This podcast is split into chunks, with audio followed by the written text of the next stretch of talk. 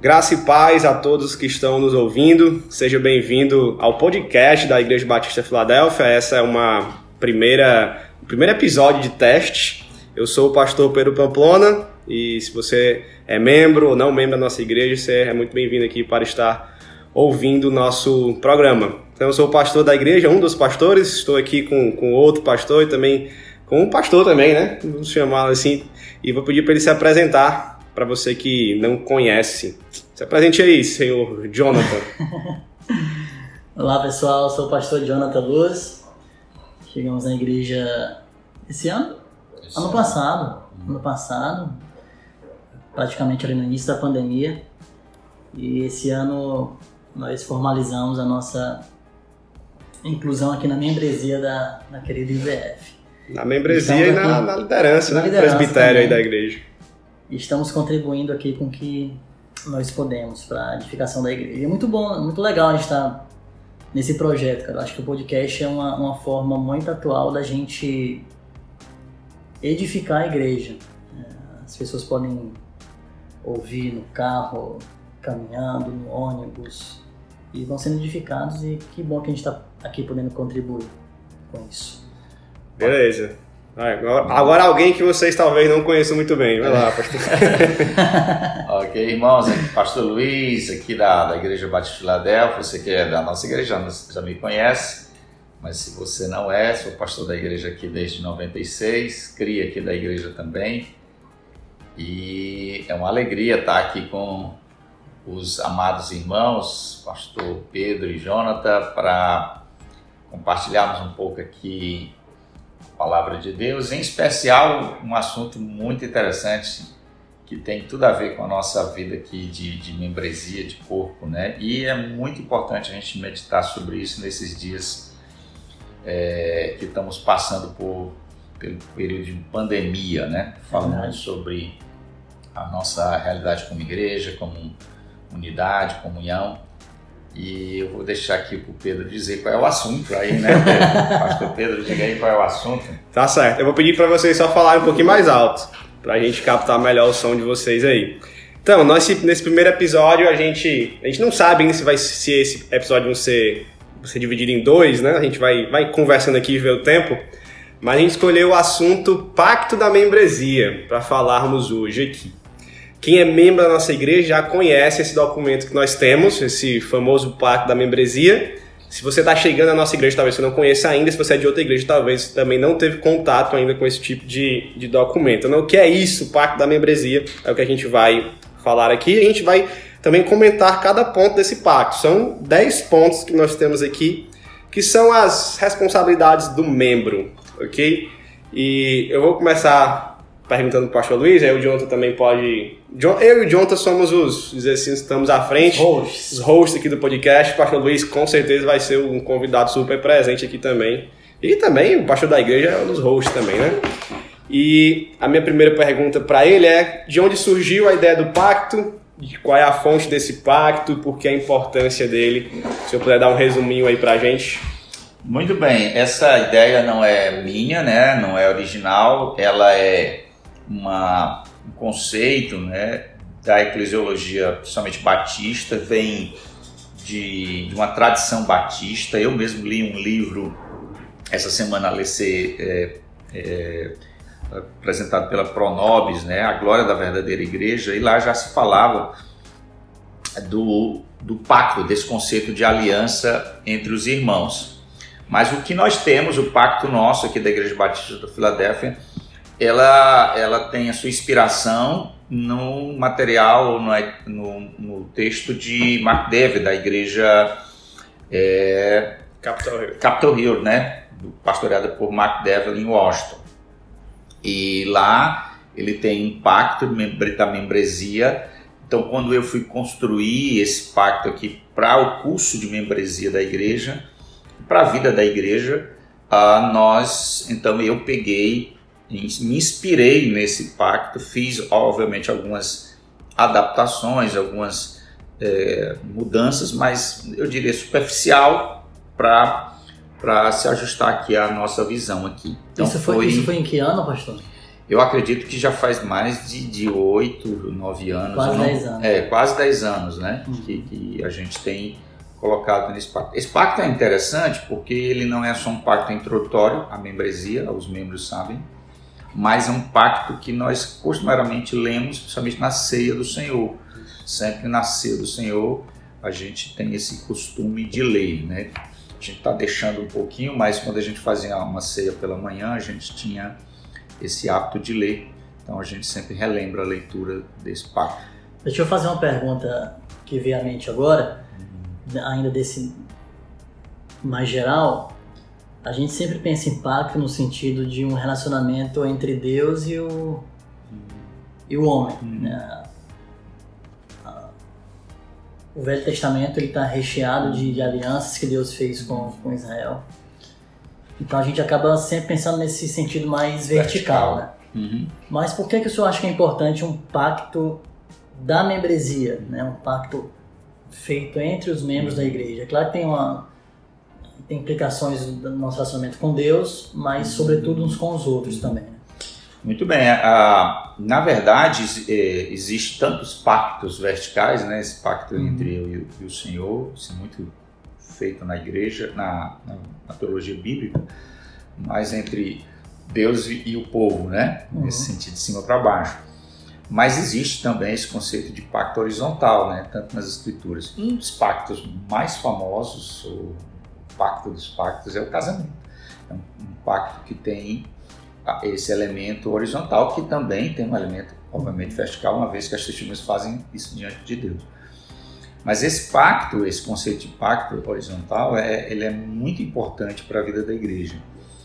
É, nós aqui no curso de membresia, a gente introduz o tema das nossas crenças, é um tema muito importante, o que cremos, mas nós não queremos nos concentrar apenas no, aspecto doutrinal, Hum, E o outro elemento importante que deriva desse aspecto da teologia, das nossas crenças, é o como vivemos, como nos relacionamos, porque nós temos que encarnar aquilo que cremos em nossa vida.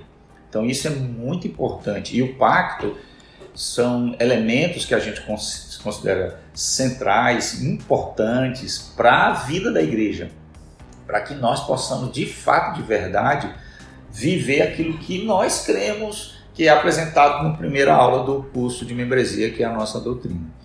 Então, por isso é importante que o membro esteja é, consciente é, das implicações práticas da nossa crença na vida, nos relacionamentos. Isso dá unidade à igreja, isso dá beleza à igreja, à medida que o crente vai vivendo aquilo que a gente estabeleceu no pacto. É, isso que o pastor falou é muito importante, de não só focarmos no que nós cremos, mas de como vivemos como igreja. Uhum. E se você quiser ver o pacto da membresia, ele está no nosso site. Lembrei agora disso, devia ter falado antes, mas ibfiladelfia.org. Lá em cima do site tem o Quem Nós Somos, eu acho, e lá você clica e vai aparecer tanto a nossa confissão de fé como o pacto da membresia. Você pode ler lá ele. E é exatamente isso que a gente deixa para todo mundo. Olha, nós cremos nisso e nós queremos viver né, como igreja dessa forma, porque ah, nós precisamos de uma regulação, regulamentação bíblica do que é ser membro de igreja, né? Aqui ninguém é cliente de alguma coisa, Exatamente. ninguém é um frequentador de um clube, a igreja tem as suas, tem a sua vida, né? Tem a sua vivência e a gente vai entrar, entrar podemos entrar nela agora? Podemos, podemos, vamos lá. Então eu vou ler só a primeira parte, depois eu vou, a gente cada um lê um ponto aí, a gente vai comentando. Tá bom? Então o pacto começa com uma uma declaração assim mais pessoal ou comunitária, né? Diz assim: Tendo sido levados, como cremos, pela graça divina ao arrependimento e fé no Senhor Jesus Cristo, para render nossa vida a Ele, e tendo sido batizados sob a nossa fé, em nome do Pai, do Filho e do Espírito Santo, confiando na ajuda de Sua graça, solene e alegremente nos sentimos liderados pelo Espírito Santo a reafirmarmos e renovarmos uns para com os outros as seguintes resoluções deste pacto. Então, esse não é um ponto ainda, é uma introdução, e aí a gente pode comentar aqui, mas acho que o ponto que me salta é que é um pacto para crente, porque Sim, o, o sim. membro é um, o membro de igreja é alguém convertido e batizado para entrada do simbolizar essa, essa entrada do, no corpo de Cristo. Só faz sentido para quem é guiado pelo Espírito Santo. Porque você vai ver aqui, por exemplo, que um dos pontos é viver os dons né? E só vive os dons do Espírito uhum. quem tem o Espírito, quem é salvo. Então esse é um... É, é a membresia e o pacto da membresia são para os cristãos. Ah, o crente não pode, ou o descrente não pode fazer parte da igreja? Claro que ele faz, ele frequenta, ele assiste os cultos, mas na membresia, para você realizar esse pacto, logicamente, você tem que ser um salvo. Vocês até, querem comentar algo? É mesmo, cara, porque o, Inclusive, isso aqui está bem visível aqui nesse primeiro ponto, nessa primeira introdução, né? Nessa introdução, na verdade, que o nosso relacionamento uns com os outros, ele tem como fundamento o nosso relacionamento nossa com fé, Deus. Né? Nossa isso. a justificação, a salvação que nós temos através de Cristo Jesus. É isso que fundamenta o nosso relacionamento interpessoal no âmbito da igreja. Né? Beleza, e é um ponto interessante, é, eu gosto muito de estruturar as coisas, né? Eu sou um pastor, eu gosto de é, ter pontos, né? é, então, é, esse pacto ele, ele, tem três, a gente poderia dizer assim, três divisões ou três partes. Como bom batista, três pontos. Três é. pontos, né? três pontos, é. Então ele tem a introdução, que foi o pastor Pedro acabou de ler, né? Esse preâmbulo introdutório aí. Tem as promessas que a gente vai é, é, conversar, que é a maior parte do documento, e termina com uma bênção, né? É, e nessa parte do, da introdução que, que, que, lemos já, que foi lida, o pastor Pedro falou desse ponto central da necessidade da conversão. Né? Eu, eu, eu quero reforçar isso. É, é um pacto para cristãos e, em especial, um elemento que a gente colocou aí, está na introdução, é, é, fomos batizados, né? Uhum. Tem um, um decorrente da nossa fé, uma vez que nós cremos então, além de ser crente, né, assim, de ter tido a confissão pública de fé, esse outro elemento para nós é importante. Ele também tem que ser batizado, ou seja, para se tornar membro e para viver a, a, a membresia da igreja, esse é um ponto importante, né? O, o, batismo.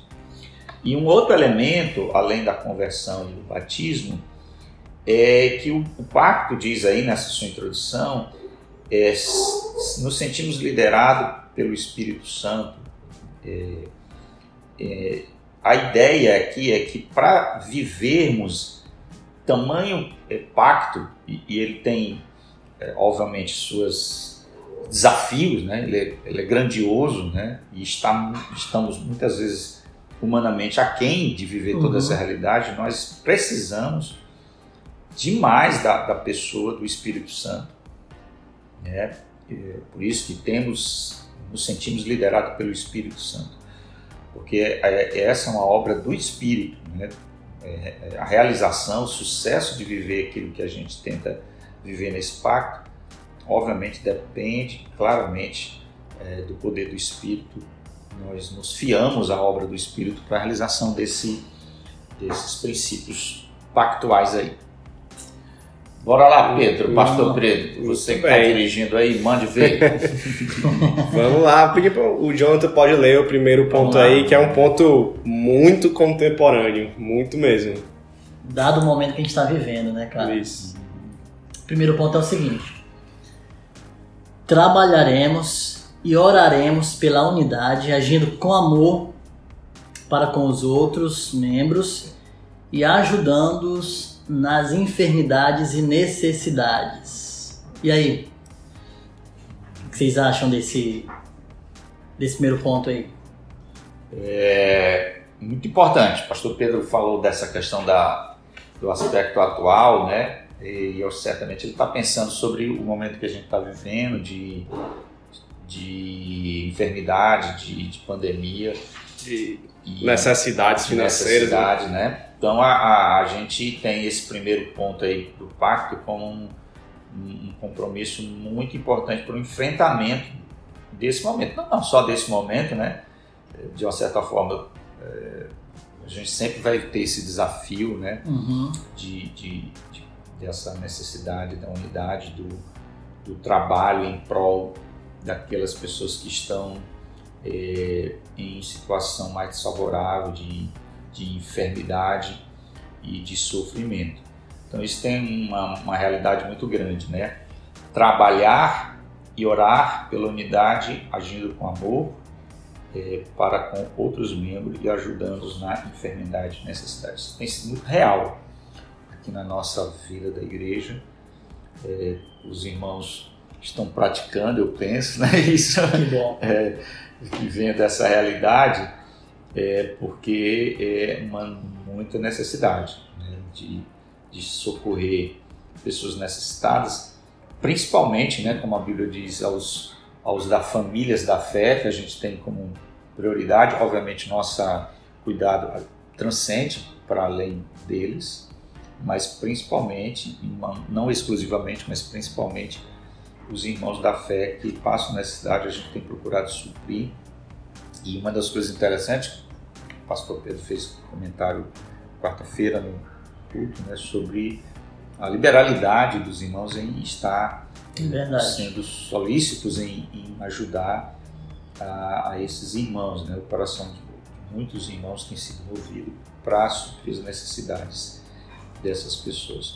E ajudar nas enfermidades. Vou contar uma peculiaridade muito interessante. Um irmão da nossa igreja se acidentou essa semana, um acidente de moto. E eu fico muito feliz, assim, porque é, eu, como pastor, não estou diretamente né, envolvido lá na, na, assistência dele. Eu fiz um, um vídeo com ele é, no hospital, um dos líderes da igreja foi visitar, e conversei com ele por vídeo chamada. E esse líder, né, foi até o presbítero Juí, mobilizou aqui alguns irmãos para fazer uma escala durante a semana para é, dormir com ele lá, né, porque ele ia passar um tempo no hospital, ia ter uma, é, uma, uma cirurgia da perna. E, e, então muitas pessoas se voluntariaram para poder estar ajudando ele nessa momento difícil da vida, né? Estão dormindo com ele lá no hospital durante a noite, né? Então, muitos outros casos vocês podem comentar também aí das experiências que a gente tem vivido aqui é, sobre esses dois elementos que aqui a gente reforça, ajudar na enfermidade e na necessidade. Por isso que temos que fazer duas coisas, né? Que o pacto diz: trabalhar e orar. É aquilo que é do ponto de vista humano, nosso, da nossa competência responsabilidade, servir, ajudar, visitar e dormir com alguém na, na no, hospital. no hospital e também orar, que é aquilo que mais temos feito também. Muitos irmãos intensa oração pelos enfermos é, e enlutados. Ontem mesmo eu mandei um áudio com um amado irmão nosso aqui que perdeu o pai na, nessa luta da pandemia. Uhum. Trata-se do irmão Hamilton e, e ele agradeceu, disse que agradeceu em lágrimas, né? Ao momento que está passando, o luto que está passando. Então a gente está procurando é, manifestar o nosso amor cristão no meio dessa situação e o pacto faz lembrar isso, né?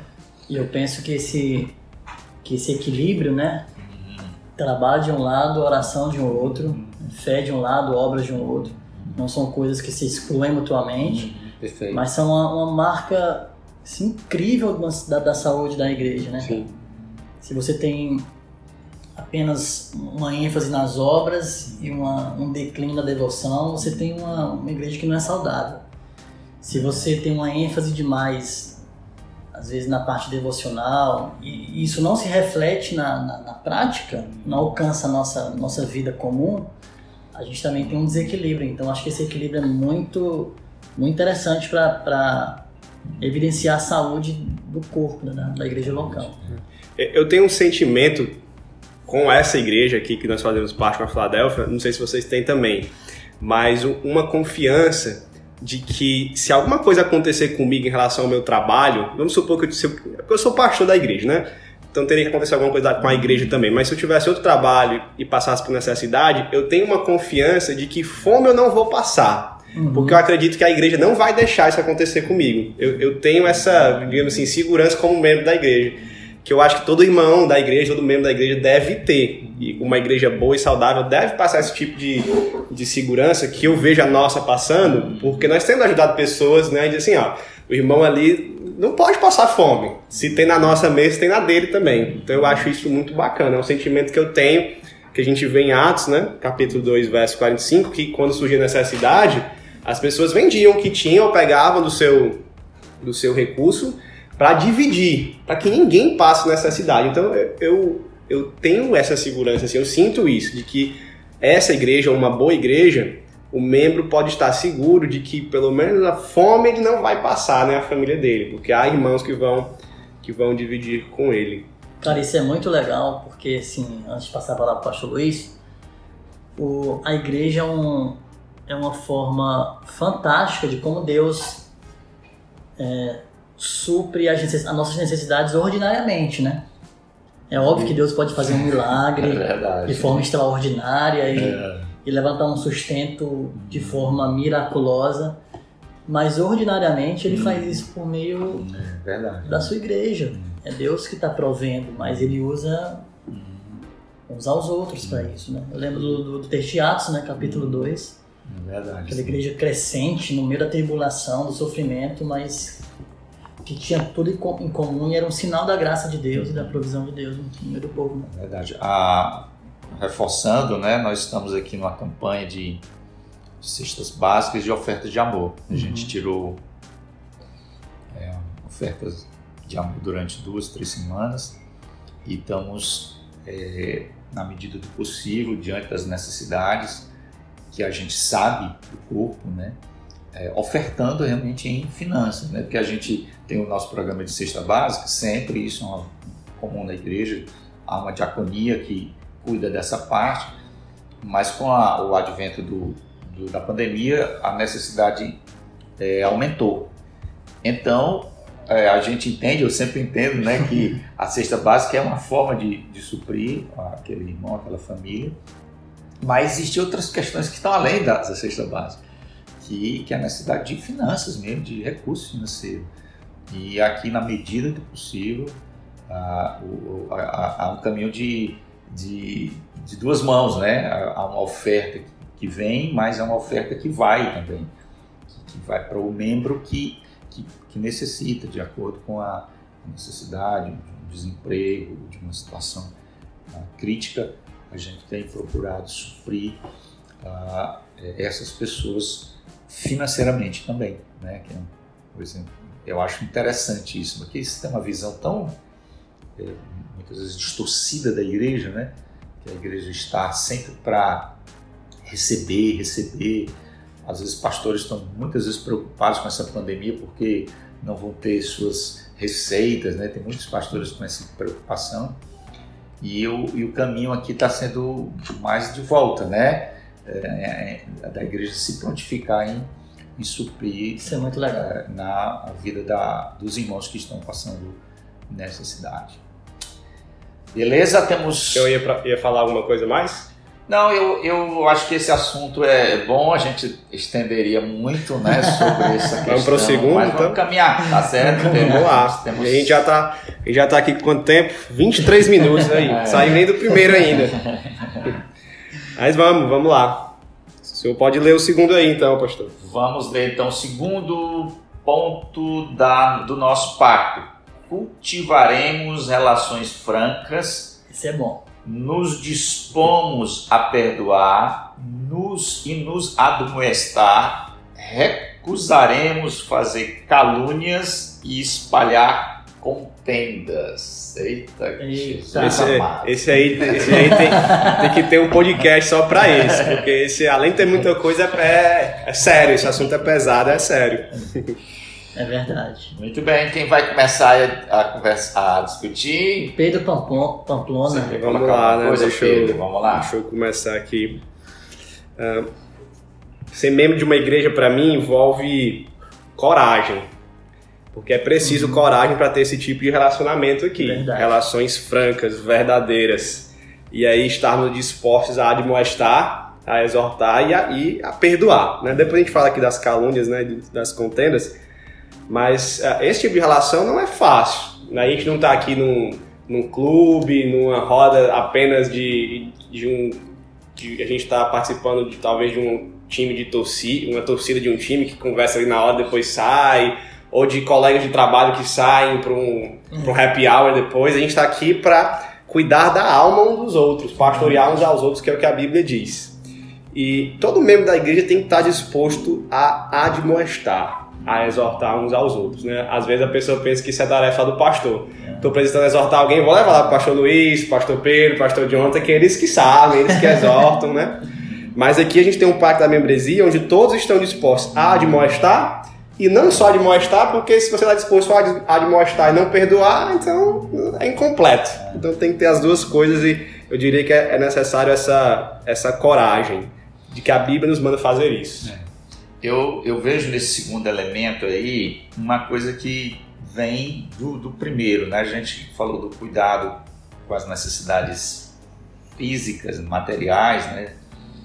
É, do, do, enfermo, daquele que passa alguma necessidade material, mas aqui também há um outro cuidado, um cuidado afetuoso, não apenas é, do corpo, do bem-estar físico, mas do aspecto espiritual, né? do cuidado que a gente tem que ter com o outro na questão do, do pecado, né? E aqui que a gente está falando é, é, o fato de que dentro da, de uma comunidade, de uma igreja, vai acontecer situações é, de, de, queda, de pecado, de fracasso.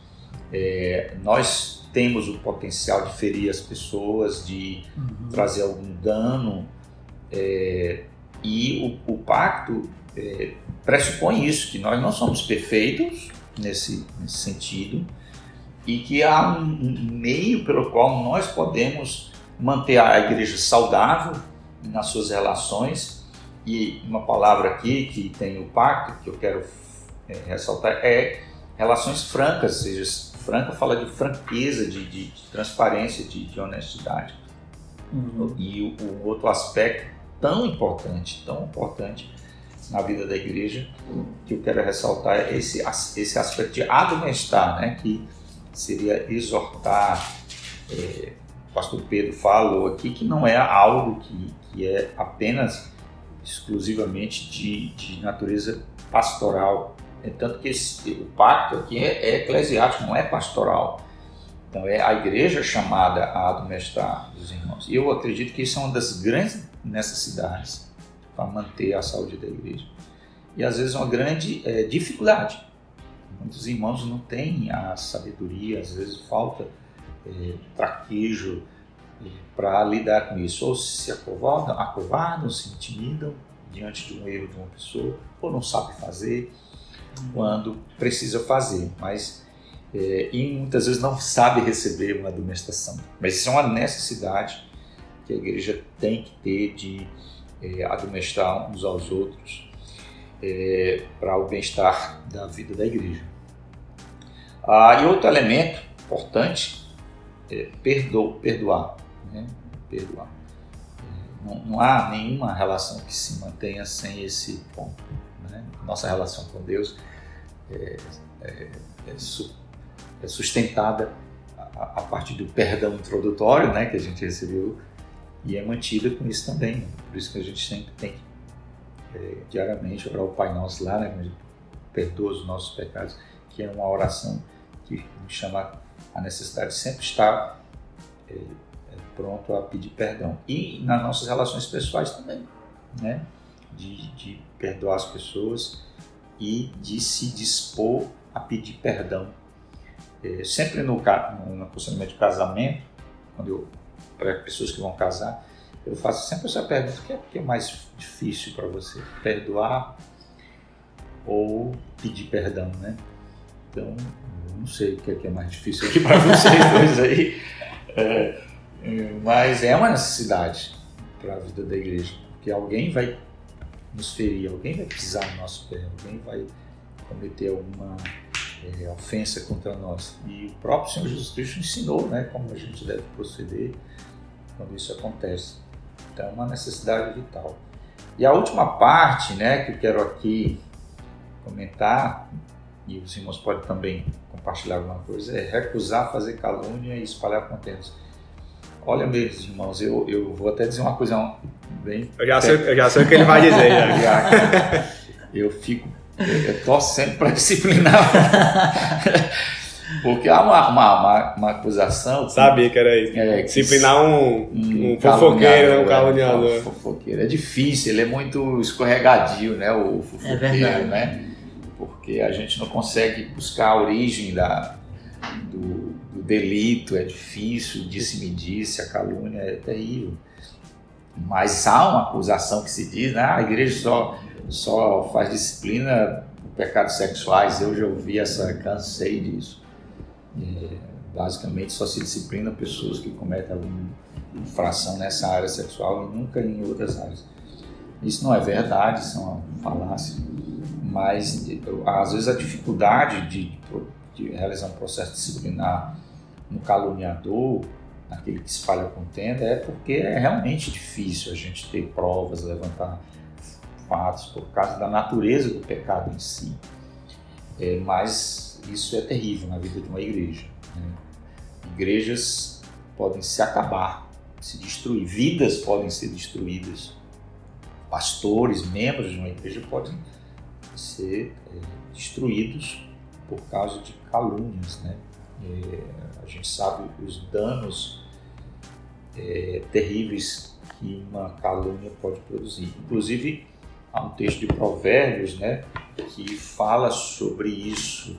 Acho que é Provérbios capítulo 6. Provérbios capítulo 6, onde o Senhor é, trata sobre esse tipo de pessoa dentro da comunidade. Eu saque Provérbios 6 e 16. 16, é. Seis coisas o Senhor Deus odeia e, a, e uma sétima a sua alma detesta: olhos cheios de orgulho, língua mentirosa, mãos que derramam sangue inocente, coração que faz planos perversos, pés que se apressam a fazer o mal, testemunha falsa que profere mentiras e o que semeia discórdia entre os irmãos. Se você vê desse essa lista aí que Deus odeia, é interessante, né?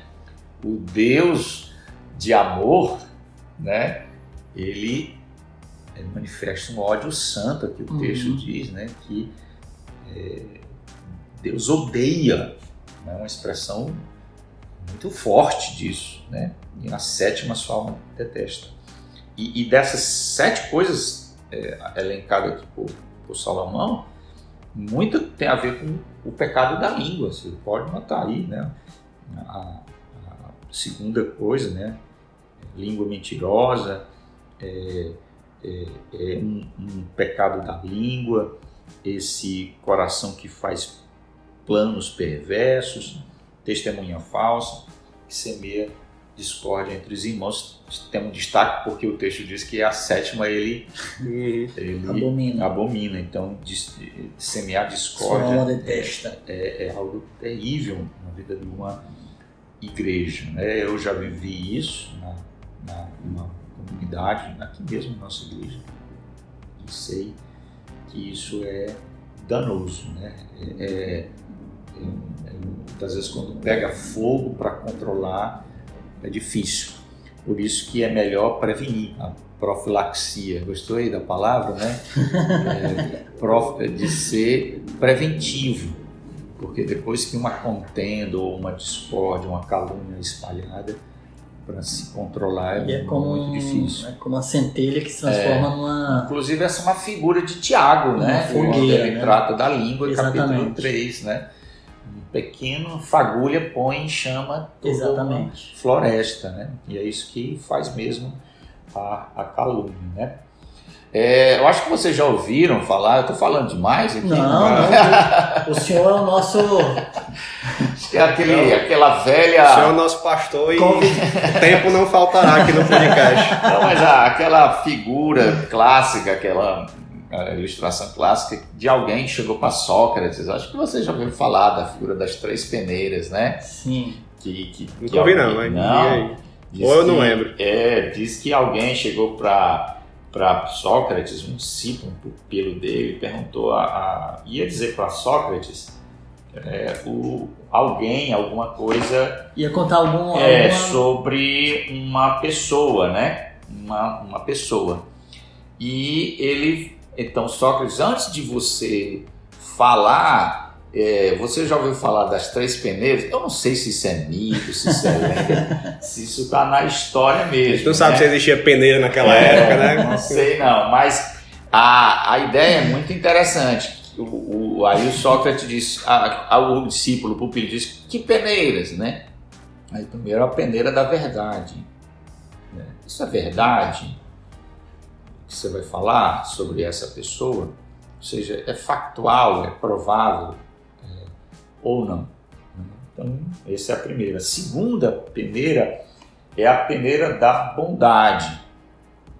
O que você vai contar é uma coisa boa, ajuda a construir, é, tem esse, esse, esse ponto da bondade, né? da benevolência. E a terceira peneira é da necessidade, que a ideia aqui seria convém contar, resolve alguma coisa, ajuda a comunidade.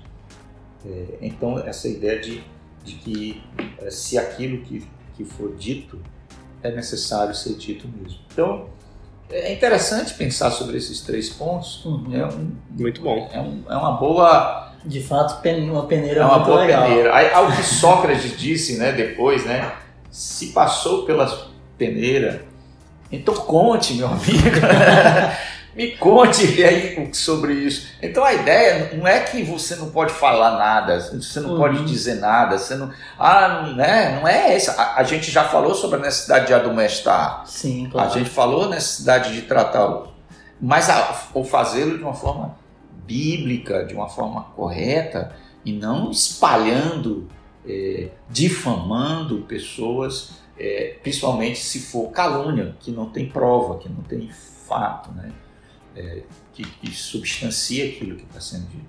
Então é, é, eu acho que é interessante pensar sobre essas três peneiras. Né? Quando você falava das peneiras, eu lembrei de um, de um puritano, que ele é citado no livro, mas ele é citado de forma anônima.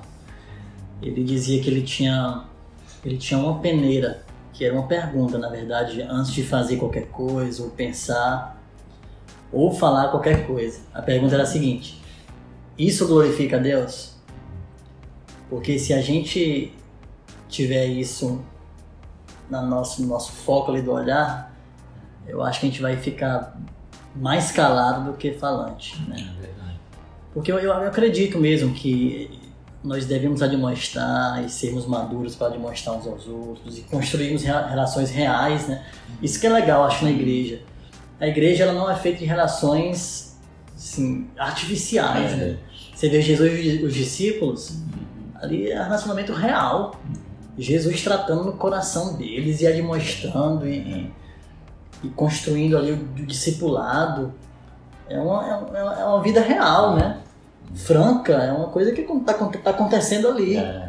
E eu percebo que em muitas comunidades parece que a gente vê relações artificiais, né? De, que se restringem às reuniões dominicais, que não transcendem Tapinha isso. nas costas, né? Que uma Não, admoestação é levada com desprezo, então Milindres com milindres. Então eu acho que esse ponto é muito legal no que tange a, a trazer isso, né? E, e a gente fazer isso de forma que Deus seja glorificado. É, veio uma lembrança aqui, é, um retiro de homens que a gente fez e, e foi até a ideia do pastor Pedro sobre o tema, sobre amigos ensinam amigos. Eu acho que era Amigos Exorto, né? É, é, é, exortam amigos e tinha outro ponto, foram três pregações. Agora me faltou a lembrança do terceiro elemento da amizade que a gente desenvolveu, mas me lembro que eu fiquei com essa parte da exortação, né, de admoestação. Amigos que são amigos, de fato, exortam. Isso dá profundidade da amizade, né? Eu tenho uma pessoa que pode chegar para mim e ter liberdade. Teve uma, uma ovelha que um dos líderes da minha igreja foi fazer um- uma observação sobre algo em mim e ele veio todo cuidadoso. Eu entendi, né? Eu sei que ele, ele, ele tem um respeito, um carinho por mim e, e, e eu, eu acho que isso é bom, e eu acho que a gente deve manter esse respeito, não deve tratar a liderança desrespeitosa. É, mas é, eu, eu, disse eles podem ficar à vontade, irmão. Né? Eu disse isso para ele. Se há alguma coisa a, a ser exortada, que o meu coração possa ter a humildade de encarar isso e de, e de receber isso com, com, boa vontade. Então, eu acho que esse é um sentimento que a gente deve cultivar. E eu acho que a liderança, nós aqui como pastores, líderes, devemos ter essa, essa liberdade, nutrir isso, para que isso possa re, re, é, se refletir na, na membresia, né? Uhum. Dessa liberdade de fazer uns com os outros esse tipo de de exortação, de administração amorosa, né? caridosa. É, eu, eu costumo dizer, já disse isso várias vezes, que para mim uma igreja madura ou um cristão maduro, uma marca de maturidade, é quando nós sabemos admoestar e receber a admoestação. Isso para mim é, demais, é marca de maturidade, porque esse milindro, o famoso mimimi, né, de de que você não pode ouvir uma crítica ou alguém apontando um pecado seu em amor, uhum. que você vai se fechar, não quer mais falar com a pessoa, isso, isso é uma marca de, de maturidade muito grande. Então, ser maduro para mim tem essa, esse papel de saber receber uma, uma exortação. Eu acho que essas três peneiras do pastor casam muito bem com aqueles três passos de Jesus né, em Mateus 18. Uh, ah, se alguém pecou contra ti, uhum vai com ele sozinho e se resolver, pronto, tá resolvido. Ninguém precisa mais saber. Se não, aí que você leva mais uma testemunha, e se não, aí que você abre assim para a igreja, né? E para não e o abrir para a igreja não é fofocar para a igreja, é levar é. para um contexto de tratar em igreja daquilo, né? E só para a gente passar para outro ponto, eu diria que hoje em dia eu tenho percebido, principalmente entre os jovens, e, a, e aqui não é indireta para ninguém, porque eu, eu nem me lembro se eu vi isso aqui na igreja, mas eu já vi né, na internet que a gente leva às vezes fofocas da igreja para a internet, né? É, uhum. É, pessoas falando mal do irmão na internet, falando mal do pastor na internet. Às vezes não cita nome, mas, gente, mas cita que é o pastor e a gente sabe quem é o pastor da pessoa, né? E as pessoas têm. Não basta mais fofocar dentro da igreja, porque pelo menos fica fechado na igreja, estão tacando isso publicamente dando direta um pro outro, então a internet também tem. A gente tem que ter cuidado com isso. É. A internet não. É quase que a denúncia de Paulo né? moderna, né? De, dos irmãos de, de Coríntios que levavam é. questões para fora, né? fora, né? É. É, deixa eu encerrar só com uma frase aqui, que, que a gente tem um comentário, nós temos um comentário ao, ao pacto, e, e tem uma frase que eu queria encerrar esse ponto aqui. A coisa mais amorosa que você pode fazer por mim se eu estou lutando no pecado, é ir e falar comigo sobre isso. Então, leais são as feridas feitas pelos que amam. Então, é um ato de amor é você chegar ao irmão de uma forma humilde, né? Paulo vai dizer em Gálatas, irmão, se alguém for surpreendido em algum pecado, vós que sois espirituais, corrigi-os com espírito de brandura e orar e estejais atento para que você não seja tentado. Então é esse espírito de brandura. Eu não estou falando. É, Paulo, quando diz espírito brandura, ele, ele, ele, obviamente ele não está falando aquela coisa melosa, uhum. irmão, é, falou com firmeza, mas com brandura, não com arrogância, né, com, a, com, a, postura de humildade né, que a gente deve ter quando for falar com um, algo difícil com o irmão. E eu né, que recebo essa administração, devo entender, devo compreender isso é, com amor. Né?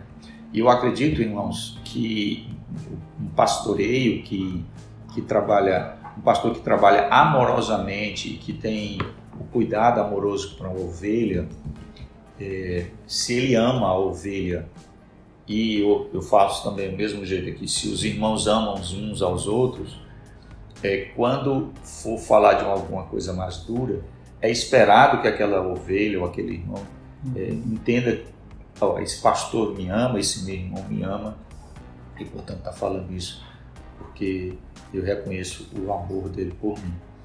Então é, é isto. Muito bom esse ponto aí, né? Vamos pro Muito terceiro, temos tempo? Vamos lá, é, vamos. A gente tá com 44 minutos, já são 11 horas dessa sexta-feira, dia acha 9 de a abril. Vai parar ou vai continuar? Não, vamos, vamos fazer pelo menos mais um. Pronto. a Mais gente um, faz mais um. Isso. E aí não se desespere, a gente continua no outro podcast, a gente grava de novo pra terminar aí. O- a, gente, a gente vai fazer o terceiro agora. Então ainda tem o 4, 5, 6, 7, 8, 9, 10. A gente deixa para uma próxima gravação. É muito Eu bom vou- assunto, né? Muito. E aqui, Fato, né? e a conversa, eu tô me sentindo aqui, o pessoal não tá vendo que é um podcast, né? A gente tá numa mesa redonda aqui da igreja, na sala de aconselhamento, eu tô me sentindo naquela noite de escatologia. É. John Piper, Tim Keller, tá até mais carequinha aqui igual o Tim Keller, né? E o outro era o Douglas Wilson. Douglas Wilson. Barbudão, né? É, E de- depois a gente fala até, inclusive, sobre escatologia, pode ser um, um Pode ponto ser. aqui. Mas vamos lá, pro, Tema muito bom. vamos pro terceiro aqui. Essa aqui- palavra aqui é importante. Já, te- já teve filosofia clássica aqui, né? Filosofia dos puritanos. O podcast aqui tá cultural. Alegrar-nos-emos. Gostou aí da leitura? Com a felicidade dos outros. Alegrar-nos-emos com a felicidade dos outros e nos esforçaremos em levar as cargas e tristezas uns dos outros com ternura e paixão. Tem uma pergunta aqui que o pastor Luiz sempre faz, né? Quer fazer aí, pastor? O senhor lembra da pergunta? O que é mais fácil? Diz aí agora, não lembro não. Acho que o senhor já fez essa pergunta. Se alegrar. É, o que, Ah, que é, é o que, é mais fácil? É É com... É isso mesmo. O que é mais, dif- mais difícil, Mais difícil, é na vida, é o que é o que mais desafia, é, é a, a- eu me alegrar com a alegria do outro ou chorar com a tristeza do o outro. O que é mais difícil, o que é mais fácil, né? Eu tenho uma tese que o que é mais difícil é eu, eu me alegrar com a alegria do outro. Eu tenho, porque me parece que esse sentimento de compaixão com a dor do outro é, é algo muitas vezes natural e até desperta um certo orgulho, né? Assim, é, às vezes a gente se sente muito bem. Eu não estou dizendo que é errado não se sentir bem quando Em se você compadecer, é, né? é, mas às vezes isso pode citar o orgulho, né? De algum tipo de sentimento de orgulho ou você ser uma pessoa compassiva, amorosa, assim e tal. Enquanto que é, o outro, é, o desafio é muito maior, eu acho. Eu acho, né? eu penso.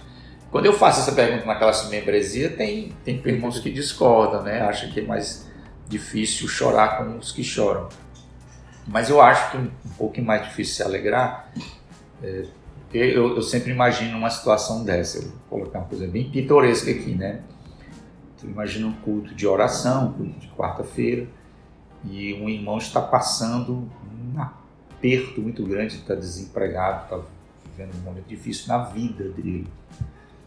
E ele levanta o braço e pede oração para que Deus possa o abençoar com emprego, porque ele está passando necessidade. E aí depois o outro irmão levanta e diz, vou pedir oração, eu quero agradecer porque eu, eu tava... Eu tô, eu, tava, eu tô na gerência de um negócio e o meu salário triplicou e eu agora vou, vou meu, sabe, vou, ele, o salário dele aumentou e ele tá lá na ponta mesmo assim, da realização profissional, do sucesso financeiro. E eu queria saber se aquele outro irmão teria coragem de dizer assim, amém, né? Alegrar-se com a bênção da prosperidade da vida dos outros. Eu espero que diga amém, porque é isso que Deus nos chama a, a ver a felicidade, a realização do próximo, mesmo que nós não tenhamos isso, e, e se alegrar, não ter um sentimento mesquinho de inveja, Uhum. destrutivo, mas se alegrar com, com, com a, as bênçãos dos irmãos, com a vitória dos irmãos, quando o irmão conquista um, um, um patrimônio, quando o irmão passa na faculdade, quando o irmão consegue ser bem sucedido profissionalmente, financeiramente, em todos os sentidos, toda a vida, né? Algo alcançou o coração dele, Deus o abençoou, Deus tem colocado sua mão, porque todos nós sabemos que toda boa dádiva, todo dom procede do Senhor. Se o Senhor está abençoando, então é, isso é, é, é, motivo de alegria. Agora é algo que mexe muito com, com o nosso coração, com o nosso é, ser caído, muitas vezes mesquinho, que a gente muitas vezes tem raízes de pecados como essas são são testadas aí, né? Mas é, é uma, um desafio é, para a gente se alegrar. Né? E, e, mas ultimamente, né, irmãos, a gente falou no primeiro ponto, eu acho que o, o ponto mais forte aqui é, é, chorar com os que choram. Acho que o contexto está tá mais nesse sentimento de tristezas uns com os outros, né, do que é, alegria. Embora a gente está se alegrando com a, os irmãos que estão sendo curados, né, saídos, estão saindo aí desses momentos de dificuldade. Lembrei do texto aqui de Romanos capítulo 12, verso 15 e 16. Paulo diz o seguinte, ele está aplicando a doutrina, né, que ele começa a partir do versículo 1 do capítulo 12. Ele diz o seguinte: Alegrai-vos com os que se alegram, chorai com os que choram. Aí ele continua: Tende o mesmo sentimento para com os outros, em lugar de ser desorgulhoso, ele está tratando aqui o problema do coração, né? Uhum. Orgulhoso, tanto é. para autoexaltação como para autocomiseração. Né? É. Condescendei com o que é humilde, não sejais sábios aos próprios olhos. Aí ele continua: Não tornei a ninguém por mal, mal por mal, esforçai-vos por fazer bem perante todos os homens. Então é questão de humildade bíblica mesmo. Né? Acho que uma coisa que eu gosto sempre de pensar é na nossa vocação primeira, assim. A gente está tratando aqui de questões horizontais, né? Mas a nossa vocação primeira é a de sermos discípulos de Jesus, né? É. Antes de sermos pastores, pais, esposos, membros da igreja, nós somos discípulos de Cristo e que tem que, que alimentar a humildade bíblica, tem que saber ouvir, tem que ser manso, é. saber que a nossa confiança e a nossa a, o nosso fundamento está em saber que Deus nos aceita, né? Antes até mesmo dos é outros. Então, Paulo toca nesse assunto, né? Legal. É, é interessante dar uma, última palavra aqui antes da gente encerrar, né? É. O nosso está chegando ali nosso nosso fim. É, eu, eu tenho muito vivido a experiência de aconselhamento intensamente, assim, triplicou o número de aconselhamentos no gabinete durante esse período de pandemia, né? E são várias dimensões da alma humana que eu tenho vivenciado e eu tenho visto e olhado, presenciado no meu gabinete. Inclusive eu tenho que colocar lenço, né? Um lençozinho lá no gabinete, né? Que é uma, uma, uma coisa interna aqui, né? Aqui tem, tem os lenços ali. E muitos lágrimas, muitas dores, muito choro, né? E eu, eu sei que eu tenho que ter cuidado, né? É, eu vou dar uma alfinetada aqui, né? muitas vezes o psicólogo ele, ele, ele é, é orientado para muitas vezes não se envolver tanto, né? Ficar um pouco à parte a fim uhum. de se precaver ou se proteger. Mas eu, eu como conselheiro, não, não tem como, né? A gente é, ver uma lágrima, ver uma dor, e, e ser absolutamente profissional, é,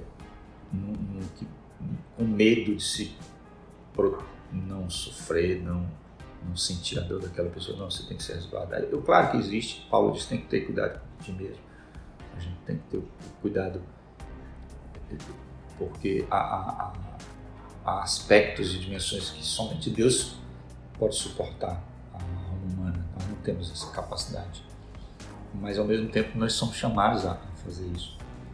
Então muitas vezes eu, eu não tenho o que dizer no gabinete, eu tenho, só tenho que chorar muitas vezes. Uhum. Né? Com a angústia da pessoa, eu tendo, consigo compreender é, pessoalmente, mas eu choro com ele ali, né? Na, naquele momento. Eu fiquei muito tranquilo com isso, porque muitas vezes a gente quer ter resposta para tudo, ter uma resposta pronta para tudo. E eu achava no meu ministério pastoral que eu tinha que ter uma resposta pronta. Eu sei que, que as principais respostas, centrais respostas, estão na Bíblia. Mas muitas vezes nós não temos uma resposta para explicar tudo que, que aquela pessoa está passando. E, e, às vezes Deus não vai dar a resposta mesmo, né? A gente anda por fé. Então, a, o ato de ouvir uma pessoa, de chorar com ela, de se compadecer com ela, tem um efeito poderoso na alma do, do indivíduo, mesmo que a gente não tenha a solução logo ali imediata. Então nós somos chamados a, a ter essa experiência, né? De levar um pouco esse fardo dos irmãos com outros fardos aqui emocionais, Uhum. né? Fardos emocionais de dores e lágrimas. No mundo em que há morte, câncer, divórcio, abandono, né? A gente estou acompanhando agora ultimamente. Imagina essa criança, né? Que, que foi sofreu abuso do pai, quantas dores essa criança sofreu. Esse é o mundo real de, de morte, de dor, de, de violência e a gente está aqui para lidar com isso também, a dor, a dor próxima. Beleza? Muito bem, muito bem. Vamos. Eu, eu ia só comentar, se já falaram tudo, que é, é muito importante a gente poder ter essa empatia, se colocar na, no lugar do outro, tanto para chorar quanto para sorrir, de ter um ter uma comunhão de sentimentos É. também, né? Quando João, João 17 tá lá relatando a oração que ele faz a Deus, de que nós sejamos um como Deus e o, e o Filho são como ele e o Pai são um, né? Como a Trindade é um.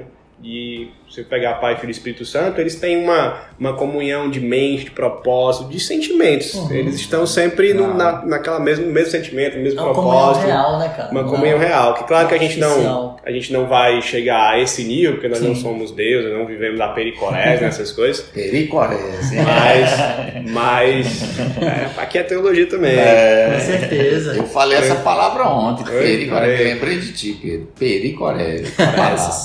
Peri ao redor de. É isso aí. Hum? Tem grego também, menino. A gente não vai viver isso plenamente, mas precisa imitar. Né? Então esse, essa comunhão de sentimentos também é, é muito importante. É verdade. É muito bom essa lembrança aí que o Deus Trino vive, né? Esse, Vive essa comunhão, essa né? comunhão e que nós somos chamados a viver essa expressão aqui na, na comunidade trinitariana, né? É. Amém? Amém. Amém. Então vamos, vamos encerrar com uma indicação aqui do livro. Tu quer indicar esse livro aqui? Eu Porque quero. é- Pode ser. Então, então indica, indica esse aqui. Não, vai, pode, vai nesse daí mesmo. Olha, é, esse é um livro muito legal sobre, so- não apenas sobre esse tema, mas sobre outros temas de eclesiologia. E é legal que é um livro de eclesiologia mais prática. Eu acho que entre os livros do, do Dever a respeito de nove marcas, esse, que ele escreveu com Paul Alexander, Igreja Intencional, edificando seu ministério sobre o Evangelho. Foi publicado pela Fiel, eu acho que é um livro bem, bem legal porque ele resume de forma muito prática os principais pontos que ele trata de forma mais, mais extensa e mais ah, em outros livros. Então, é um livro muito bom. Igreja Intencional, Da editora editora Fiel. Fiel. Fiel. É, é- é desse livro aí que. É da série, né? Nove Marcos. É, nesse livro é que tem o pacto da membresia. É aqui na página. 82. É, começa na 81, Pacto de Compromisso dos Membros da Igreja Batista de Capitol Hill. E a gente adaptou. O nosso, se você tiver esse livro, se você comprar esse livro, você vai ver que o nosso é praticamente igual, mas não é igual 100%. A gente deu uma adaptada, mas a gente pegou daqui. Então esse livro é muito bom realmente. E o outro que eu iria falar depois do Jonathan é o Nove Marcas de uma Igreja Saudável. Esse é o livro clássico. clássico, né? Esse é o clássico. Que, que vai falar aqui dessas nove marcas que o Dever instituiu. Ele não, né? Que ele organizou aqui. Pregação expositiva, teologia bíblica, evangelho, conversão, evangelização, membresia, disciplina, discipulado, liderança bíblica e liderança bíblica. Bem, então, com esses dois livros de indicação aí do Ministério Nove Marcas, que é um ministério que tem muito nos abençoado aqui, né? Amém. Então vamos, nós estamos com quanto tempo? Aí, quase uma hora, perfeito, podcast, espero que você tenha gostado. Alguém quer palavra final, se despedir? Depois eu encerro aqui com alguns avisos. É uma alegria, viu, irmãos, poder usar esse instrumento de comunicação, de contato com vocês. Principalmente, eu sinto muito a ausência da presença dos irmãos. Sei que isso não supre, não resolve essa demanda, mas ajuda a gente aqui a compensar. E é um meio é, interessantíssimo de comunicação. Eu espero que esse tempo aqui tenha abençoado o irmão muito, tá bom? Deus abençoe. A você também, que, que não é irmão aqui ou está de outra igreja, também Deus te abençoe. Até a próxima, pessoal, no nosso próximo encontro. Muito feliz de ter iniciado esse projeto, de verdade, Uhum. de verdade mesmo, e porque eu sei que é uma ferramenta incrível da gente poder comunicar e, e alcançar as pessoas na semana, nos seus afazeres diários. Tá Isso. lavando louça, tá ouvindo eclesiologia, que maravilha, né? Tá É, no muito bom, ônibus, muito tá bom. no- E vem muita coisa boa por tá aí. botando o viu? menino pra dormir, tá ouvindo É, eclesiologia. esse daí é o que eu faço. eu, sou, eu sou um consumidor diário de podcast, né? Quase diário, né? Eu boto meu filho pra dormir, enquanto ele tá lá dormindo, eu tô no meu fone aqui escutando algum podcast, né, que, que eu gosto. Então, coloque aí pra você estar dirigindo, como som do carro, lavando louça, fazendo faxina na casa e você vai aprendendo teologia, eclesiologia com a gente. E o pastor falou que vai vir, a gente vai escolher temas, vai perguntar para os irmãos quais são os temas que vocês querem que a gente fale. Vamos entrevistar aqui pessoas, trazer os irmãos para falar dos seus testemunhos. É- podcast tem uma, uma possibilidade de assuntos infinitos, né? Então, esse é um primeiro teste, a gente está gravando de celular, então vai, você vai ver que tem horas que tem chiado, que o volume está mais alto, mais baixo, mas a gente vai, com sem, o sem tempo... cortes, né? É, sem corte aqui. a gente tá Real, falando vida real. Real aqui. E com o tempo, se vocês estiverem gostando, a gente vai profissionalizando mais, comprando aqui equipamentos pra gente botar pra frente esse, esse projeto. Acho que a ideia é que a gente iniciar é de 15 em 15 dias, né? Que dá tempo pra gente gravar. E se também for pra frente, pode fazer mais, enfim. Bom, então é isso. Vou orar rapidamente pra gente encerrar. Amém. Vamos lá. Senhor, obrigado por esse momento. Ah, te louvo pela vida, pela minha vida, pastor Luiz, pastor, pastor Jonathan. Que o Senhor abençoe os que estão ouvindo, que o Senhor use dessa mídia, dessa ferramenta para edificar as nossas vidas também. Te louvamos, Senhor, continue cuidando da nossa igreja. Traz esses, esses ensinamentos para o nosso coração, para a nossa vida prática. Oramos no nome do Pai, do Filho e do Espírito Santo. Amém. Amém. Amém. Amém. Até a próxima, gente.